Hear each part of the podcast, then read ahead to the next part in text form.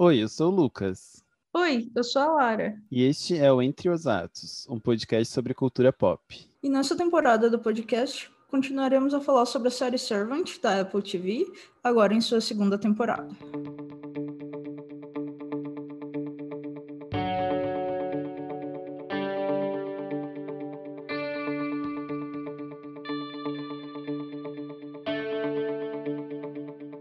Oi, pessoal. Uh, nós estamos de volta uh, agora para cobrir a segunda temporada de Servant.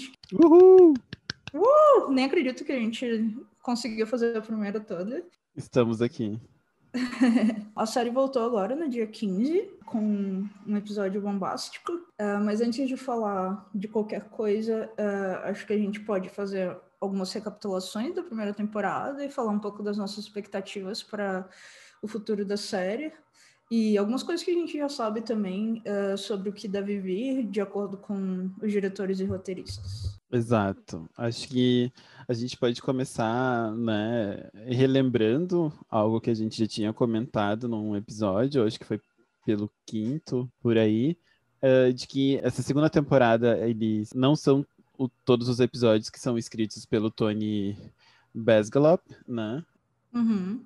A gente tem ele escrevendo sete episódios, sendo que desses sete, quatro são co-escritos com a Nina Braddock. Uhum. E a Nina, ela escreve um sozinho, um, uh, quatro com o Tony Basgalop e um com a Ishana Knight Shylaman, né? Uhum. E a uhum. Ishana é, escreve dois episódios sozinhas, né? Uhum. Então acho que é já vai dar uma outra cara também, né? Porque a gente já vê algumas modificações nesse sentido. Eu queria falar um pouco de uma entrevista que saiu há pouco, até para explicar um pouco qual é o envolvimento do Shyamalan na série, que a gente sempre vê ele nas redes sociais e dando entrevista, mas uh, dirigir mesmo os episódios, são pouquíssimos que ele está dirigindo, né? Uhum. Então ele, é, recentemente, para divulgar a segunda temporada, ele é, explicou um pouco que Servant é uma espécie de é, escola de cineastas, que ele é um projeto dele, em que ele quer trabalhar com pessoas, com pessoas novatas, pessoas imigrantes, pessoas de minorias, que, enfim, talvez não tenham tanto espaço na TV, mas que ele conhece os trabalhos assim iniciais e que ele queria muito ver essas pessoas é, florescendo, mas que ele está envolvido uh, em todas as etapas e que ele falou assim, eu não quero tirar dessas pessoas a autonomia, eu quero que elas se sintam completamente é, bem para fazer o que elas têm de visão para a série. Eu, eu tô aqui, eu dou palpite às vezes. Inclusive, ele falou que na quarentena ele conseguiu terminar a história na cabeça dele, que inicialmente ele achou que seriam seis temporadas, mas ele pensou bastante, ele acha que seis temporadas para a TV já é demais e que a história toda vai ficar perfeitamente contada em quatro temporadas. Então, oficializada. Ai, que bom. Temos alguém consciente. Exatamente. E ele mesmo falou assim: ah, pra gente que tá envolvido enfim, que é um pro projeto mais autoral, também é muito ruim fazer muitas coisas, porque você acaba se interessando por outros projetos e abandonando aqueles. Uhum. Que a gente uh, que acompanha o Ryan Murphy, esse pessoal, uh, tá cansado de ver isso acontecer, né? Exato. Uh, então eu fiquei muito feliz também que ele já decidiu. Ele disse que na quarentena a série avançou muito em termos de escrita, que ele já sabe o que, que vai acontecer em cada episódio até o final. Então eu fiquei muito Olha, com isso. Pois é. Alguém aproveitou a quarentena. É, nós não fomos tão produtivos. Mas eu fiquei bem. Uh, enfim, é uma entrevista muito legal, vale a pena uh, procurar no uhum. YouTube. Uh, só colocar o nome dele, segunda temporada. É um, ele faz a entrevista dentro do quarto da Aliene, então é bem interessante. Ah, que legal. E, e aí ele fala um pouco das pessoas que ele convidou e tal, e de como ele está honrado de trabalhar com essa nova geração de escritores e de diretores. Uhum. Então, enfim, muito empolgada. Uh, acho que foi muito legal ter tantas visões na primeira temporada, né? Tantos diretores diferentes e a gente até tentou relacionar assim um pouco o que, que eles fizeram no passado com o jeito que eles estavam dirigindo os episódios e tal. Sim.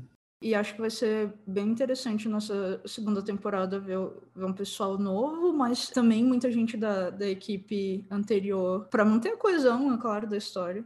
Sim, é, eu acho bem interessante. Até agora a gente só tem o nome de três né, diretores, na real. Na verdade, a gente sabe que o Shyamalan ele vai dirigir o segundo, o quarto, né, que é denominado alguma coisa como duas horas no relógio, porque é 2.00, né? Uhum. Uh, a gente sabe que a Ishana Night Shyamalan vai dirigir o terceiro e o décimo. Uhum. E sabemos que a Julia Ducournau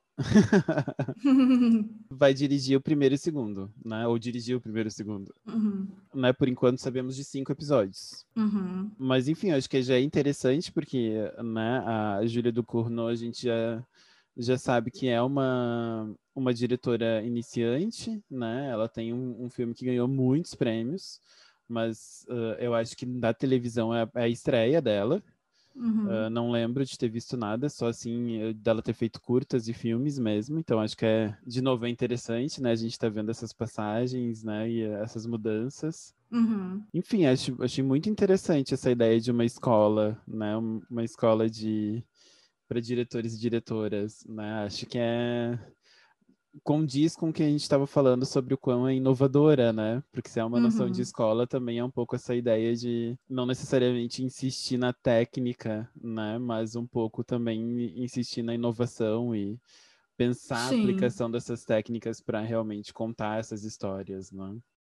É, exatamente, eu acho muito legal também que ele fala muito também nessa entrevista de o quanto ou você nada pra frente ou você é, morre, sabe? Que ele Uhum. precisa dessas pessoas novas e, e refrescantes, sabe? Pra ele não ficar parado no tempo, que ele, enfim, Exato. tem tanto pra aprender com eles quanto eles com ele. Então, é muito uma ideia de uma academia e de um fazer coletivo, assim, que ele mesmo fala que é muito difícil de achar ah, nos Estados Unidos, em Hollywood.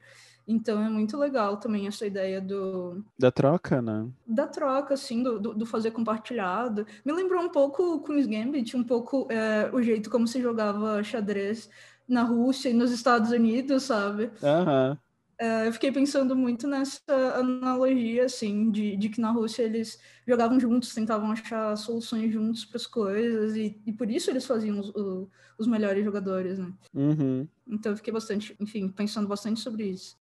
É, eu acho que é muito interessante, porque a gente sempre pressupõe, por exemplo, que antes de você ter um grande diretor, uma grande diretora, você vai ter todo esse tempo de imersão, né, de ver vários filmes. Uhum, Assim, a gente está falando de alguém que vai dirigir cinema, por exemplo. Você vê vários filmes, você conversa com várias pessoas, você faz esse processo de imersão até achar a sua voz.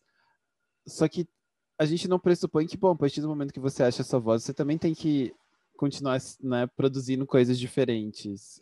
uhum, E você continua precisando dessa imersão para conseguir produzir algo novo, né? A gente não consegue produzir algo novo sozinho em casa, achando que a ideia Uhum. simplesmente vai sair, né? A gente precisa de referência, a gente precisa desses diálogos, dessas trocas, né? sim, Então acho que é, é excelente, assim, a gente vê realmente, né, são vários nomes pouco conhecidos, como a gente comentou da primeira temporada, né? uhum, Em termos de direção, acho que o mais famoso era o do último mesmo, né? Que dirigiu muita coisa, ah, como Uhum. Dexter, né? E tal, que é o John Dahl. Mas nessa a gente já começa, né, com uma diretora que em termos de TV é desconhecida. Então acho que, enfim, né, para quem já viu, não decepciona em nenhum quesito. uhum, sim. A gente podia falar um pouco agora, eu acho que de algumas questões que ficaram e Uhum. algumas coisas que a gente talvez queira ver mais explorado no futuro. Exato. Algumas coisas que eu, né, que eu fiquei vendo do trailer e que me, eh, me chamou a atenção, porque eu acho que junta nessas duas perspectivas, né? A primeira é que no trailer a gente vê muito a noção da rachadura se expandindo. Uhum, uhum, Então, a- acho que foi legal porque a gente realmente a gente só viu a rachadura naquele episódio, né? sim.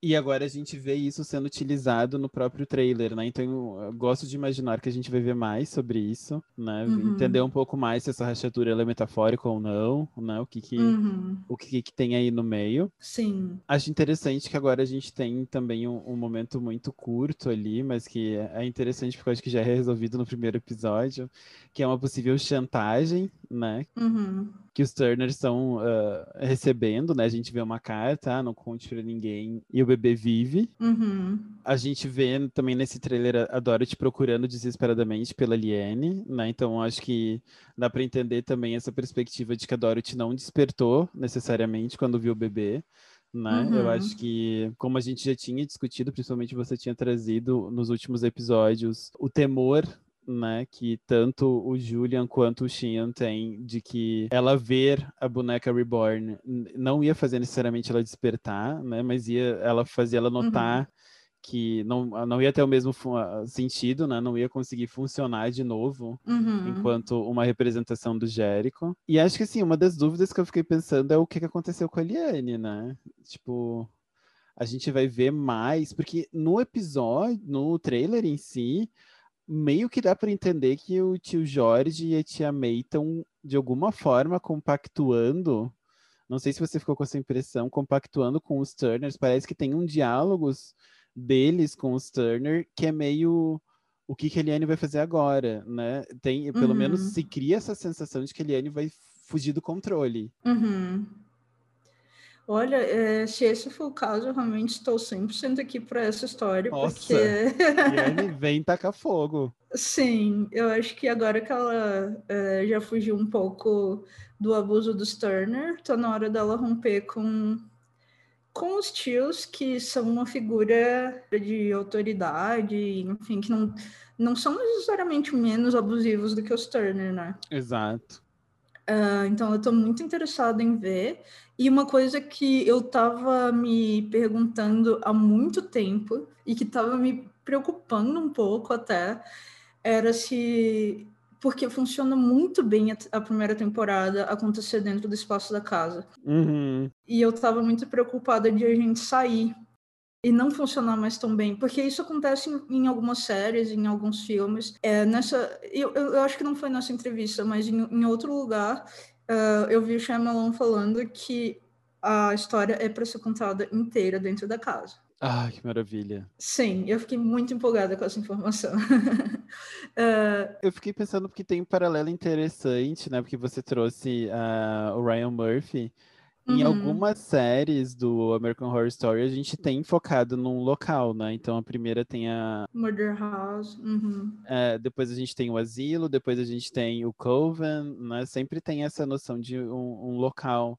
Mas uhum. eu acho que uhum. nas últimas a gente perde um pouco isso, né? Não é uhum. tão, assim, uh, focado dentro. Também ele pega espaços um pouco maiores, né? Como um acampamento e tal. Sim. Mas uh, eu acho que o terror também tem um pouco disso, né? Da gente tentar ficar em certos lugares, assim, né? Uhum. Eu acho que isso funciona demais. E bom, a casa, como a gente já falou, é o lugar do terror por excelência, né? Do horror por excelência, assim. Sim, a gente falou isso, acho que na introdução da, da temporada anterior ou no primeiro uhum. episódio, mas é uma coisa que a gente já tinha discutido. Então, por isso que eu fiquei, eu já tava com essa preocupação, assim, enorme de que não sei se essa é uma história que ia funcionar num espaço amplo, sabe? Exato. Então, saber que ela vai se desenrolar toda ali na, naquele espaço me, me deixou bem contente, bem empolgada, porque eles também vão ter que se reinventar para manter a casa interessante, sabe? Aham, uhum. é, e, e também manter mas será que a gente vai manter a Dorothy dentro dessa, né, dessa ilusão ainda durante as quatro temporadas, né? Uhum. Eu fico pensando muito sobre essa construção, assim, né, de... Uh, porque como a gente falou, o último episódio da primeira temporada, ele é muito focado nessa ideia do balão, né, e o balão que explode, uhum. a bolha que explode, né, e bom, quais são as consequências dessa bolha ter explodido, né? Bom saber que uma delas não é a gente sair da casa. Sim, por outro lado, a gente talvez esteja vendo algum tipo de é, explosão da casa com essas fechaduras, né? Pois é, uhum, verdade. Então vamos ver onde isso vai, vai dar, porque eu também tô bem curiosa. É, enfim, algumas outras perguntas assim que eu tenho uh, que são muito latentes. A primeira é o que, que é essa igreja dos santos menores? Né? Uhum. Né? Essa seita, esses ressuscitados, né? O que que é? Uhum essa é a coisa que eu mais quero ver, com certeza, nessa temporada. É, eu espero que seja focada neles, porque isso realmente tem muito potencial, assim, de, de mitologia e até uhum. de ser bem icônico, assim, porque eu já tô 100% vendido, assim, já são personagens muito marcantes, os tios, a própria Liane. Sim! Eu quero muito saber mais sobre eles. Como a gente falou no último episódio, uh, eu acho que a gente nota, né? O último episódio totalmente constrói essas figuras pra gente, né? Porque eu acho que o tio Jorge que a gente vê lá no episódio 6, uh, se eu não me engano, né? É um pouco essa pessoa que não, não, não tá na sua potência máxima, né? Eu acho que quando a gente vê ele no décimo episódio, ele tá na sua potência, assim como a Tia May tá na sua potência, né?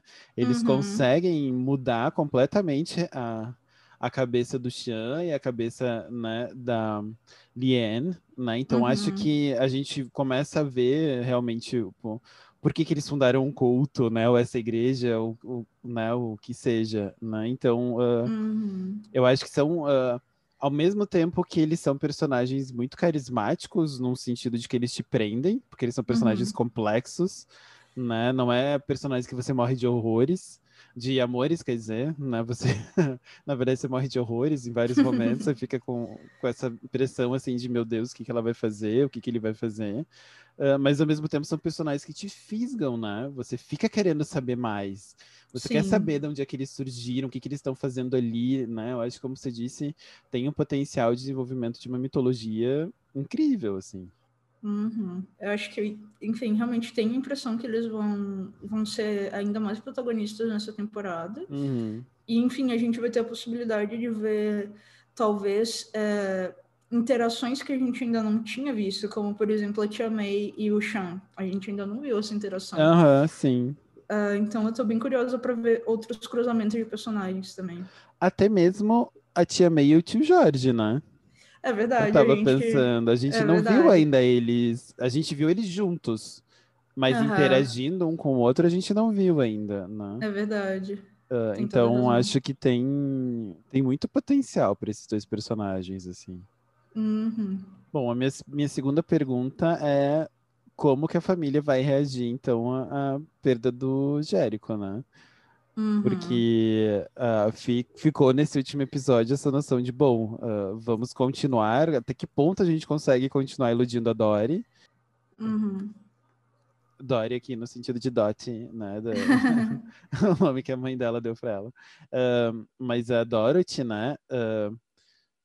Enfim, acho que a gente tem, uh, como a gente já tinha falado, a gente tem uma explosão da bolha, então várias pessoas agora sabem que esse bebê existiu, uhum. né? O que fazer agora, né? O que fazer depois disso? e como a gente já tinha falado também, é, tanto o Julian quanto o Sean se escondem muito atrás do fato de que eles têm que mentir para ela para não lidar com o trauma deles, né? Exato. E agora não tem mais essa, porque todo mundo sabe que o bebê sumiu, né? Não tem uhum. mais como ficar fingindo normalidade. Exato. Então, o que, que isso vai trazer também? O é, que, que isso vai fazer aflorar, né?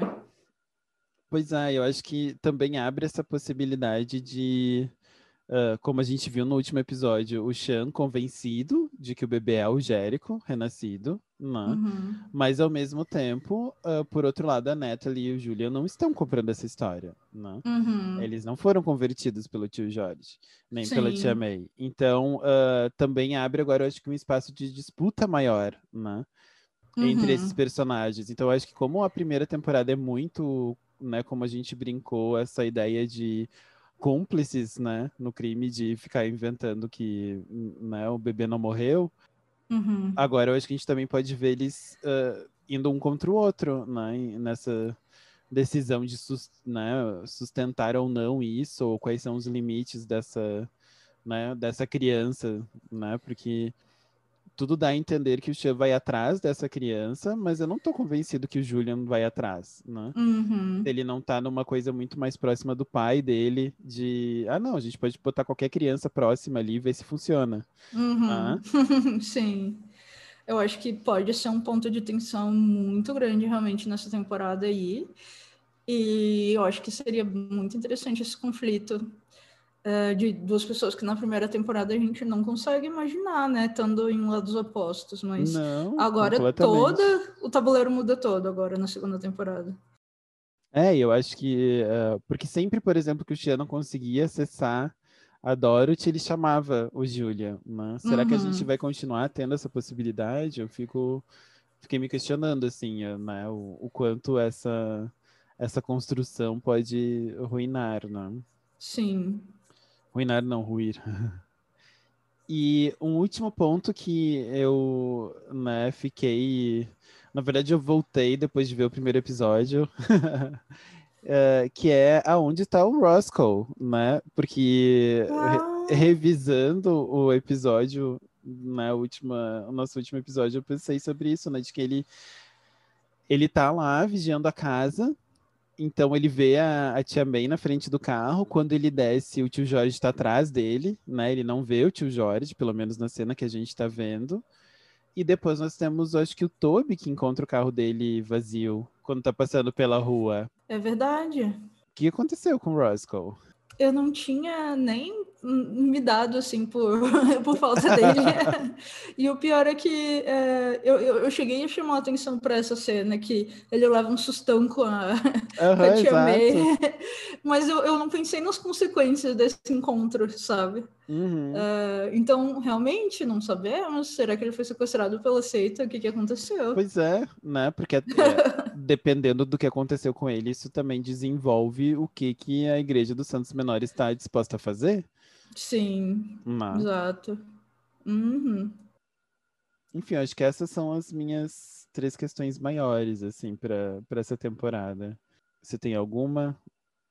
É, além dessas que, é, que a gente discutiu, é, eu realmente meu interesse está muito é, na, na seita em si. Por exemplo, tanto nos poderes do Aliene e da extensão desses poderes, é, quanto o nome da seita nos dá a impressão de que outras pessoas têm poderes, né? Exato. Ah, e esses poderes são sempre os mesmos, cada um tem um, a gente vai ver esses outros poderes em ação. Ah, é verdade. Então, eu tô bem curiosa para ver quem são os outros santos menores e o que, que eles são capazes de fazer. Você não tinha pensado por essa via, né? De que talvez eles precisem da Liane porque o poder dela é ressuscitar mortos, né? pois é. Não sei mesmo, mas estou bem curiosa. Nossa, é verdade. Tem duas coisas que eu queria trazer, assim, que eu acho que tinham ficado da primeira, que eu fui um pouco atrás, e que eu acho que ajudam bastante. A primeira é a ideia da, da senha, né? O Uhum. 0603. E eu vi alguém Uhum. no Reddit ah, falando uma coisa que eu achei que soluciona isso, pelo menos, pra gente não ficar com isso na cabeça. De que, na Uhum. verdade, não é uma data, né? É dizendo que é três vezes o número 6, ou seja, 666, o número da besta. Poderia ser uma referência.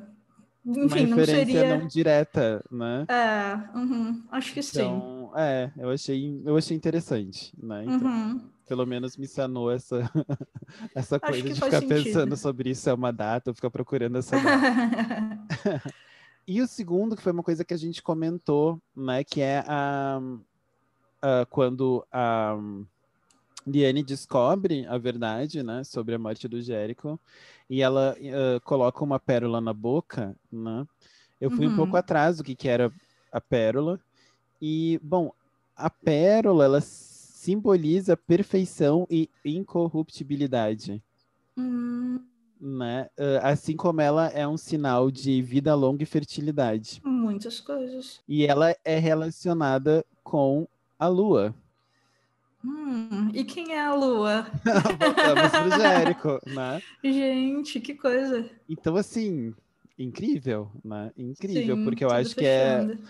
o momento que ela pega, né? Porque primeiro ela rompe a noção de que a, a, a Dorothy é esse lugar, né? Da perfeição, da fertilidade e tal, quando ela descobre a morte do Jérico pelas mãos da. Pelas mãos não, né? Mas por efeito das ações da, da Dorothy. Então Uhum, ela romper o colar de pérolas ganha um outro significado, né? Sim. E ela pegar a pérola para si, né? Então dizer que ela vai ser esse lugar da perfeição e da incorru- incorruptibilidade. Eu acho Uhum. que é, Sim. é E eu- incrível. agora eu também pensei que essa ideia da, ah, do incorruptível tem muito a ver com santos, né? Porque tem toda a Uhum. mitologia do, do santo ah, incorruptível, que é o santo que morre e o corpo não decai. o corpo não apodrece. Na Igreja Católica eles são chamados de, de incorruptíveis. Uhum. Uh, então, mais uma relação aí, já que ela também tem a ver com a, essa preservação da morte e trazer de volta da morte. Talvez uh, a ponte também, uh, talvez faça menção a essa é, mitologia da Igreja Católica também. É, e eu lembrei direto da citação do, do tio Jorge, né? A última citação que ele faz para o Chan, que é aquela que tem traduções diferentes em português e inglês, uhum. uh, onde ele justamente fala isso, né? Semeie-se o corpo em corrupção, ressuscitará em incorrupção. Nossa, né? sim. Uhum. E, de novo, ela, então, tomando como né, ela incorruptível, acho que é, é interessante, né? Muito interessante. Muitas coisas incríveis. E como isso também se liga depois quando, no outro episódio seguinte, que é quando a, a Dorothy volta a menstruar, né? Então volta a falar uhum. sobre a uhum. cidade de fertilidade e tal. Enfim, Sim. é muito, muito interessante, né? Qualquer coisa que Sim. a gente vai procurar de simbologia fecha e você fica uhum. impressionado como essas pessoas devoram esses dicionários, porque... Sim. Uh, e é muito legal porque eu acho que isso também pode refletir um pouco essa diversidade das pessoas que estão envolvidas nessa série, né? Tipo, uhum. pessoas de uhum. culturas diferentes, com referências diferentes. Uh, então, quando a gente consegue desvendar alguma das, desses símbolos e dessa semiótica da série, eu acho que é muito legal, porque, como a gente falou, essa não vai ser uma série que vai mastigar essas referências pra gente, sabe? Uhum vai ter muita coisa que eles não vão voltar para explicar e, e eles não deviam. Eu acho que isso é, é, um pouco subestimar o público muitas vezes. Exato. Então, quando a gente consegue fazer essa, essas relações, eu acho que é, tem, tem muito valor, assim, né? Eu acho que é, é bem legal de discutir com as outras pessoas, como a gente falou uh, no, no último episódio da temporada passada. É, é uma série que ela está sendo construída em comunidade. Eu acho que ela é feita para ser vista em comunidade também, sabe? Aham, uhum, nossa, verdade. Eu acho que, que é muito legal dividir, dividir teorias, assim. É, o Reddit está sendo um espaço bem legal para quem é, quiser olhar o Reddit da série. Tem, tem pessoas tão é, piradas quanto a gente. É, então tem sido um espaço bem legal de visitar. Exato. Mas enfim, acho que muitas expectativas. Uhum. Né? Sem nenhum medo, pelo menos eu não tô com nenhum medo das minhas altas expectativas. Sim, eu tô colocando também, depositando minhas, minha confiança inteira nessa equipe e eu tô aqui só esperando os episódios. Exato. E a gente se encontra então, né, no primeiro episódio, né, comentando o primeiro episódio dessa segunda temporada e vendo quais são, né, o que, que acontece após o sumiço de Liane. Uhum. É, muito empolgada para cobrir mais essa temporada uh, aqui com, com você.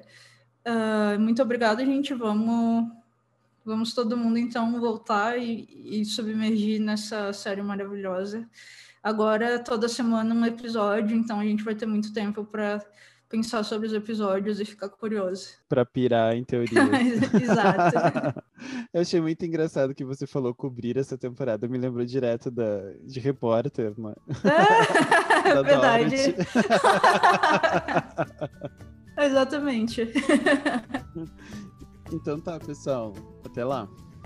Até lá.